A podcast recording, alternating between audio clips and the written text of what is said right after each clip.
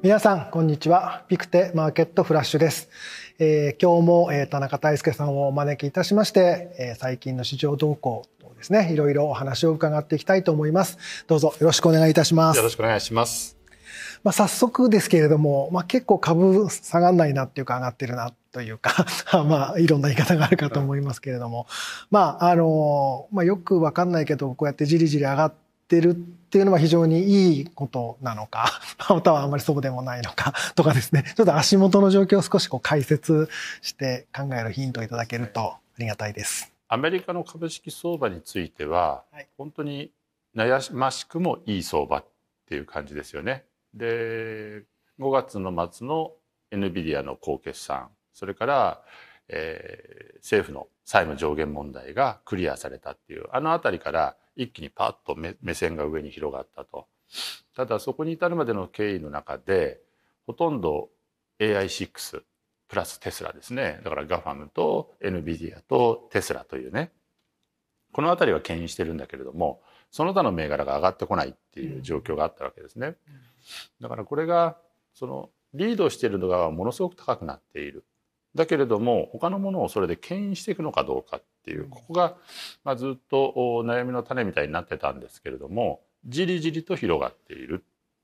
まあ、それによって裾野も広がっているっていうこういう感じなんですね。で振り返ってみるともう6月以降は上げ相場だったっていう言い方はできるかもしれませんけど私はこの間とりあえず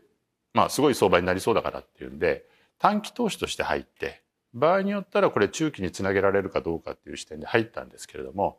この短期相場なかなか悩ましくって結構苦労してんですよ。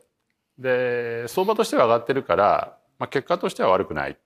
なんだけれども何に苦労したかっていうとやっぱり突出して高いものがボーンと吹き根みたいに上がってしまったんでこれがこのままいけるのかどうかっていうことについてやっぱり常に目を凝らさなきゃいけない。で当然のことながらこれ調節されるし先に言った NVIDIA なんか途中でもたもたする期間もあってっていうことだったんですけどもね。でそこまでだと普通のリズムのうちなんですけれどもここにいろんな拡乱要因がこうくっついてきたんです。で最初の拡乱要因というのは6月末のリバランスですね要は株が急激に上がってきた一方で債券はというと3月に金融危機があったからあの時に金利が下がるものすごい値上がりするっていうところからは追加利上げになるっていうんで今度売られてきたので債券下がって株上がってっていうことででしかもその株はさっきの AI6 のような銘柄が引っ張ってるとそうすると6月末にかなり巨額のリバランスで高い AI6 の株を売って債券を買ってっていう力が出るんじゃないかっていうことを言われてた。で実際そういう取引出たと思うんですけどおそらくですねこれ金額が大きかったのでみんなばらして出てきたっていうところがあるんだと思うんですね。ああ一回にドーンではなくて少しずつ。まあ、人によりけりだとは思うんですけれども例えば6月末のこの時点で決まった価格でもうリバランスはもう面倒くさいことしないでそれでやりますよっていう保守的な期間もありますよね。で一方でもうちょっとアクティブにいやこれ今回巻き込まれると嫌だし前から手当てしてどうせ買うんだろうというものについては少しずつこういうタイミング見ながらやりますよという人も出てくる。あともう一つは業者の側ですよね。投資銀行証券会社の側でもうこういうすごいオーダーが来るのが目に見えてるって言った時に彼ら自身があらかあらかじめ手当てしておくみたいなことがありますよね。まあそのあたりから私がやってるシミュレーションってすごいブレてきたんです。あの大体市場参加者こうだろうっていう行動のもとにシミュレーションして短期投資をしてるんですけれどもこれがですね1日2日ずれてえここで上がるの？えここで下がるの？みたいなことをこう繰り返してどんどんずれていくっていうことが起こってしまった。これが第1弾なんですけど第2弾があって第2弾もリバランスなんですけれども、ナスダックの中で配分の見直しがあると。でこれは5%以上の銘柄が全部合計して50%超えたら指数としての性格が歪むからそれを正さなければならないっていうこのルールのもとに突然ですけれども7月に入ってさっきの AI6 等ですね、えー、これに NVIDIA 加えてで50%超えた。っていうんで突然見直しっていうのが話として出てきたわけですよね。まあ、その時にはあの比率が高いって言われているガファムなんかがドーンと売られるっていうことが起こった。まああそこもですね突然ニュースとしては出てきたんで、まあ、ちょっと泡を食ってでどうするんだっていうことでだいぶドタバタしたと。まあ、本当にあの難しいのはそういうふうにいろんなか乱がある中で落ちるで今までだったらここで落ちてそのままみんな売り逃げてああ辛い目にあったっていうことで終わるっていうケース多かったんですけど今回の場合ですねその生成 AI とかって大きなテーマがある。途中からディスインフレ CPI、PPI 低かったっていうテーマが加わってっていうんで要はあの買って買った後にそのまま持ち続ける。簡単には売らないっていう勢力の人たちもいる。それから下がったところではすかさず買ってくる人たちがいる。それからもともとは下がった時に AI6 さえ持ち直してればこの相場大丈夫っていう雰囲気だったのが途中から AI6 ではなくて周辺銘柄の方にリバランスしていくっていう力が出てくるでそれが景気バリュー銘柄ばっかりではなくてナスダックの中の他のグロース株こういうところにもバランスが働くようになってきてっていうんでかなりリズムとしては捉えにくくなってる。まあ振り返ってみるとそういうふうに整理できることなので、まあ、それを踏まえてっていうふうに言いたいんですけれどもいざ相場の中にいるとここでリバランスのこんな売りが出る。で一旦売られて結構いくら下でここで一段ポジション減らしてでそれよりも安いところで買うつもりで待ち構えてたらそこに届く前にものすごい勢いで上がっていくっていうこういうことを何度も繰り返してっていうことで、まあ、相場としてはあんまりこううまくですね上下取れないっていう状況が続いてたっていうのがこの1か月ぐらいなんですよね。まあ、結果としては根っこで持ってるポジションがずっとあるから、まあ、上がってればそのやられることはないし儲けは出てくるんですけれども、まあ、そういう非常に悩ましい展開でこのサマーラリーが続いているというところなんです。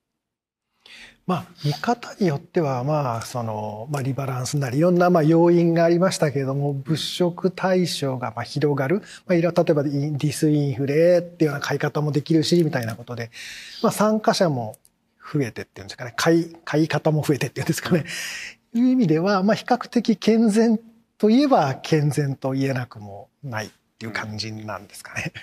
これも先週の CPI、PPI が予想よりも低かった。で実は CPI なんかは中身見てもなかなかよくてですね、えー、懸念されていたサービス部門のインフレも低めだったでその他のもの分野もほとんどインフレとしては無視していいような数字だった、まあ、だから非常にいい内容なんですけれどもでもその手前のところを見ると必ずしもこの AI6 以外の銘柄買えるのかどうかっていうことについてみんな迷いがあったと思うんです。だから、まあ、その点でですねあの他の銘柄が引っ張り上げられたけどファンダメンタル図上これ正当化できるんだろうかやっぱりガクンと落ちてしまうんじゃなかろうかっていうこういう恐怖感っていうのはずっとこう滲んでたと思うんです。でディスインフレだって話になってくるといや裾野広く買っていいんじゃないのっていう雰囲気にもなるっていうことで足元来てるんですけれども本当にでもこの経済指標信じていいのっていうところもなきにしもあらずなんですよね。まあそうですね、まあこまあ、今月だけかもしれないしという部分もありますし、まあそもそも結構景気スローダウンしていくので企業業績大丈夫みたいなもともとある話っていうのもありますので、はい、まあそう簡単に信じていいのかっていう気持ちはもちろん出てきますですよね。はい、だからこの相場をその中期的な展開ですね、景気サイクルとかそういったものの中にきちんと位置づけて見ていくっていうことが必要だとは思ってるんですよね。で景気サイクルの観点で言うとこの AI6 生成 AI っていうテーマがガーンと来る前の段階においては景気後退するんじゃないかっていうリスクは常にみんな意識してた。なんでかって言ったらそれ以外の銘柄が上がってなくてみんなやきもきしてたんですよね。で一方で債券市場金利市場を見ると逆ギルドになっている。金利は景気中立レベルよりもはるかに高いところにあるのにまだ利上げするって言ってるいやこれ最後はしっぺ返し来るんでしょっていう思いがどうか拭えないので債券市場の人は比較的慎重だけれども株式市場の人は6月になって株が上がってきたらそういう話は全て忘れてもうみんなハッピーっていうそういう感じで景気大丈夫インフレ大丈夫みたいな話になって実際インフレの数字も弱く出ましたと。でインフレの数字について危惧しているのは私はこれまでですねあの多くの人たちが前年同月比を見てでそれが下がってくるからインフレ鈍化してるって話をよくするわけですよね。だけれども前年同月比っていうのは2022年の6月までものすごい勢いでインフレ高くなったのでこれと比較すればそれはよそれ以降の今年のですね16月ってどんどんやっぱり低くなってくるんですよね。ですから前年同月比基準年効果でほっといてもそれは下がりますと。これ鈍化って言わないから前月比で見ましょうっていう話だったんです。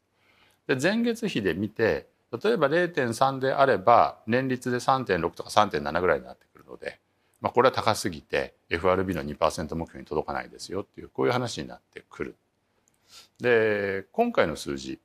6月の数字は非常に低くてこの点でもほとんど0.2%目標に合致するぐらいの内容なんですよ。でしかも中身もいい。で何を心配してるかっていうと季節調整の問題で季節調整っていうのは季節ごとに月ごとにいろいろ特徴的な動きがあるからそれを統計的に処理をしてで前月比でも比較できるような数字に直しましょうっていうこういう調整でアメリカの数字ってほとんどそれで発表されてるわけですよね。で非常に便利でいろんなものが前月比の瞬間風速なんだけれども年率に自分でも換算できるっていう分かりやすい指標になっている。でところがですねその2022年のインフレデータを見るとものすごい高くなっただけじゃなくて月ごとの触れがすごいんですよ。ものすごいジグザグ軌道なんです。でこのジグザグ軌道があるから前年同月比で見ると基準年効果でそれは下がってきますよっていう中でもジグザグが起こるだろうっていうぐらいの数字になってるんですね。でこれがですね実は前月比にも影響している。あんなに触れてしまうとこれ統計処理上昨年こんなに上がってたっていうところは季節調整した時にどうもこれの部分が残ってしまっていてで今月の数字が低く出てしまうこういうことが起こるだから今年に入ってからの数字を見ると去年のこのジグザグ軌道これとほぼ逆の軌道でこう来てると。で今回の数字って巡り合わせ上低い方なんですよ。ということは今度出る数字は高めに出るかもしれない。でこういうことはですね頭の中に入れとかなきゃいけない。出てくる数字がみんな正確に現状を表現しているのかっていうとそういう統計処理を施しているがゆえに人為的に歪んでるかもしれないっていうこのことはどっかしら頭に入れとかなきゃいけないと思うんですね。ですからとあのもう大丈夫だディスインフレだと思ってで8月また CPI 出てきたらえなんでこんなに強く触れちゃうのっていうことが起こると。だからこういう人為的なところもあってっていうことなんですけど、まあ、ちょっと気にしてるのはですね今回の数字って6月分の CPI なわけですよね。でこの6月の CPI を集計している最中その時期 FRB の人たちがこぞってインフレが高いと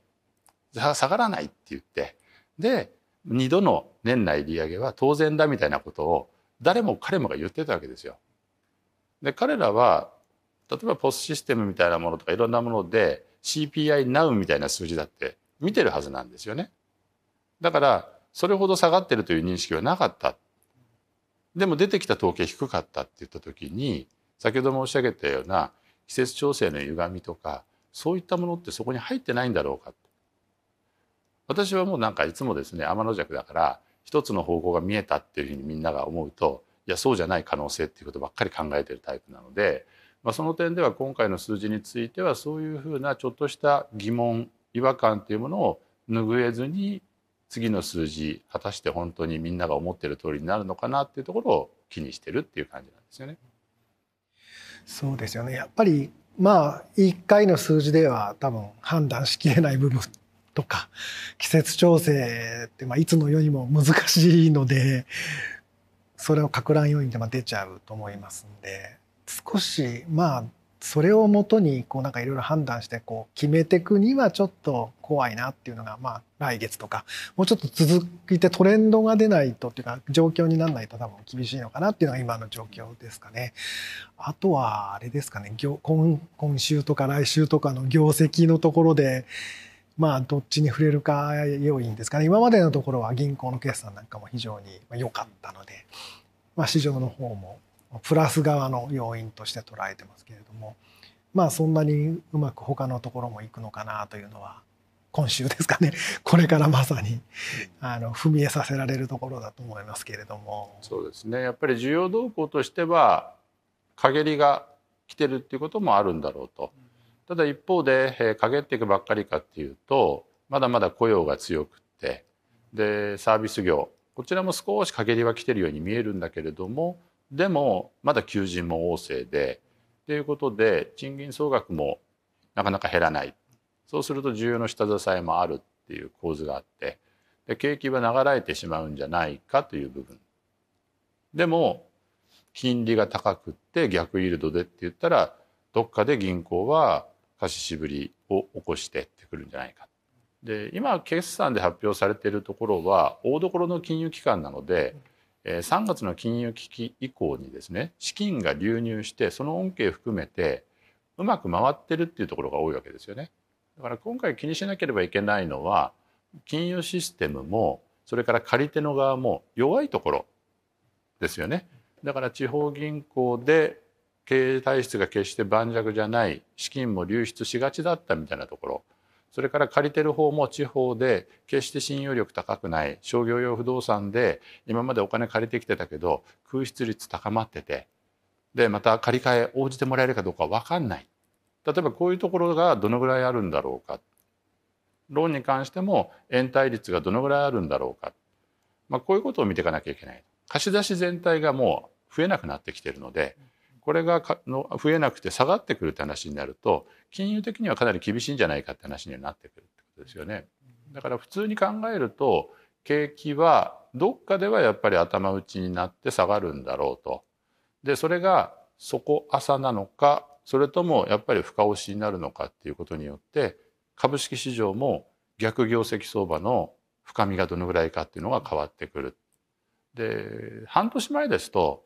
そういうシナリオ自体は同じであったとしてもこれもうほとんどイメージができなかった。何が下支えになって何が圧迫要因になるかっていうことについて具体的な数字を取るにはまだ時期尚早だったっていうのがあるんですけれどもこれから先は1ヶ月1ヶ月出てくる数字がより具体的にそこに近づいてくるので株はいや底浅だし逆業績もそんなに厳しくないよ。厳しくないところに生成 AI というテーマがあって半導体は別のリズムで別のサイクルで動いてくるからこの辺いいんじゃないの？っていうところにまですんなり入れるっていうケースが一つ。これもう一つはやっぱりここまで金利が上がって逆イールドになってって言った場合に金融不安みたいなものが銀行ではなくても借り手の側からあるいはファンドの破綻なんかからボンと出てきてでやっぱりこれきついよって話から株も落ちて全体ちょっと暗い感じが出てきてでもそのおかげでインフレも下がったから結果的には次の金融緩和をなんていうことを言いながら金融相場に至るような道筋も見えてくるっていう流れと。で上下動はあるけれどもそういう展望が多分これから3ヶ月6ヶ月っていうのはよりはっきりしてくる。だから今起こってる相場ってその手前の段階のサマーラリーっていうことででこのサマーラリーがそういう長い期間の相場につながっていくんじゃないのっていう見方と、いや途中紆余曲折があってサマーラリーはサマーラリーで割り切ってみなきゃいけないんだっていうところと両面あるんですよね。でも少し前5月ぐらいですとやっぱりサマーラリーあるのかどうかぐらいの感じで見られていてで生成 AI なんとなく頭にあるけどそれだけで株上がってんのかどうかって迷うから NVIDIA 高すぎると思って売っちゃう人たちもいっぱいいたわけですよね。だからそれからすると一歩進んで景気が悪化しても底堅く推移できる銘柄業界っていうものも出てきたんだっていうことが相場全体にとってみるとまあアクセスしやすくなった投資しやすくなった面があるってこういうイメージで捉えてるだからサマーラリーは私は中長期のその目線とそれから今回も短期相場だって言って乗る部分とっていうのをある程度分けて考えてるんですね。で短期相場で入るものに関してはサマーラリーっていうぐらいだからやっぱりこの決算であるとか FOMC があって8月夏休みがあってジャクソンホールがあってって言ったらその手前のところで一山終えて調整が入ってだからそこまでで部分的にでもリグったら今度残ったポジションでその後ちょっと時間分散で短い期間で買い溜めていって秋の相場に乗れるかどうかみたいなことを模索していくっていうこういうイメージを今のところは持ってるんです。でそこで何か深押ししそうだっていう状況が出てくればまあ買い方をものすごく間隔を空けるかあるいは手控えるっていう形で様子を見ていくっていうこの流れかなと思ってはいるんですよね。なるほどですね。まあ結構その今は上がってますし、まあそれはそれで、まあまだそんな深いリセッションにならないかなと思って多分今買っていらっしゃる方は持っているんで、まあそれは多分いいんで、あとはまあその今だったらそのリスク要因っていう意味ではやっぱ銀行ちゃんとお金貸してくれるのかな。まあ借りる側から言うとちゃんと借りられるのかなみたいなところが、まあニュースフローでも業績、企業業績の発表でも少しこうちょっと注意してみておいて、ここがやばいってなるとちょっと本当に慎重にいかないといけないですし、ここもなんとかなりそうってなると多分このままいっちゃうのかしらというような方向に行くのかなというのが今、あの、あの整理していただいてですね、なんとなくこう見えてきたストーリーなのかなというふうに思っております。まあ、なかなかいつも相場は難しいですけども、だいぶこう整理していただけたかなと思います。すね、まあ、あとはあのやっぱりこれだけフィーバーにもなって、誰もがですね、その AI6 あたりを持ってなきゃっていう思いに駆られてるわけですよね。だからあまり押し目もなく上がっていく上がっていくっていう展開になってくると今回の場合腰を据えて持とうっていう人も多いからその分相場が頑張ってここまで来てるっていうところもあるわけですがなんやかんや言っても相場ですから結果的にロングがたまる買い持ちがたまるっていうとそれで相場が上がっていくと含み益が膨らんでくるでそのプロセスでは気持ちが大きくなってもっと買っていいんじゃないかもっと買っていいんじゃないかって話にはなる。でもこのポジションっていうのはリスクそのもので含み益っていうのはそのポジションリスクが溜まってきた時にいざとなればいつでも売れるよっていう慢心も生むわけですよね。だから必ず相場っていうのは上がっていったものは自ら下がるリズムっていうのも作ってしまうんだと。だからこれが短期相場の特徴でもあるっていうことですね。あの先週の金曜日がいい例なんですけれども CPI が出た PPI が出たっていう後に相場が吹き値的に上がった。で金曜日週引けどうするんだろうって言ったらちょっともたもたした後にものすごい勢いで上がったんですよ。やっぱりみんな買い遅れてる買いたいと思ってる。ところが週引け手前のとこではスーッと降りてってもう行ってこいとかマイナスで終わったっていう相場だったんですね。だから会計はものすごくある。だけれども上がったものにはそういう下がるリズムが起こるんだっていうことをもうこの短い時間の中で集約して見せられてるわけででこれはサマーラリーならサマーラリーっていう相場の中でも上がったものについてはそうやって下がる力がある。でこの時に2020年21年のように超金融緩和してるって言ったら外から外から後から後からお金ってやっぱりどんどん入ってくるのでそうするとそういう押し目があろうと何であろうとまだ緩和続いてるまだ緩和続いてるというサポートが続くから全ての押し目は買い場なんだっていうこういうアプローチでいいわけですけど今はマクロ環境金利環境は景気中立レベルをはるかに超えた金利があり逆イールドになり景気は底浅かもしれないけれどもピーク圏で曲がり角をちょっとこう下りかかってるっていうこういう状況にあるんだっていうことの危うさも頭の中に入れて今の短期相場に乗らなきゃいけないっていう本当に悩ましいけど楽しい場面。面白い場面っていうこういうことにはなるんですよね。なるほどですね。そうですね。まあまさにサマーラリーっていう言葉を忘れないようにしておかないと多分いけないのかなという感じなのかと思います。はい、あのいろいろありがとうございました。では最後に一言あのまとめて投資家の皆さんにメッセージをお願いいたします。そうですね。まああのこれだけ難しい相場に見えて、その実トレンドとしては上がっている。だけれども今回サマーラリーということをテーマに申し上げてきたわけですけれどもサマーラリー終わるのかって問われればサマーがついてますから夏を過ぎればもうサマーラリーじゃないっていうその意味でもあのやっぱり相場のリズムっていうものについては私は常に意識しておかなきゃいけないんだというふうには思ってます。で秋相場っていうのはまたその間に夏休みがありジャクソンホールがありっていうことで、えー、一つ違う山として捉えていくぐらいのつもりで、えー、慎重にこの短期相場を見ている。まあ、願わくばその後中長期につながっていくテーマというものが今回垣間見えてるわけですから、まあ、そこにつながっていけば景気が多少悪くなっても相場自体はいろいろやりようがあるっていう展開になると思うので、まあ、こういう悩ましいところ皆さんと一緒に考えていければと思います。はい、今日はどうもありがとうございました。引き続きお願いいたします。ありがとうございました。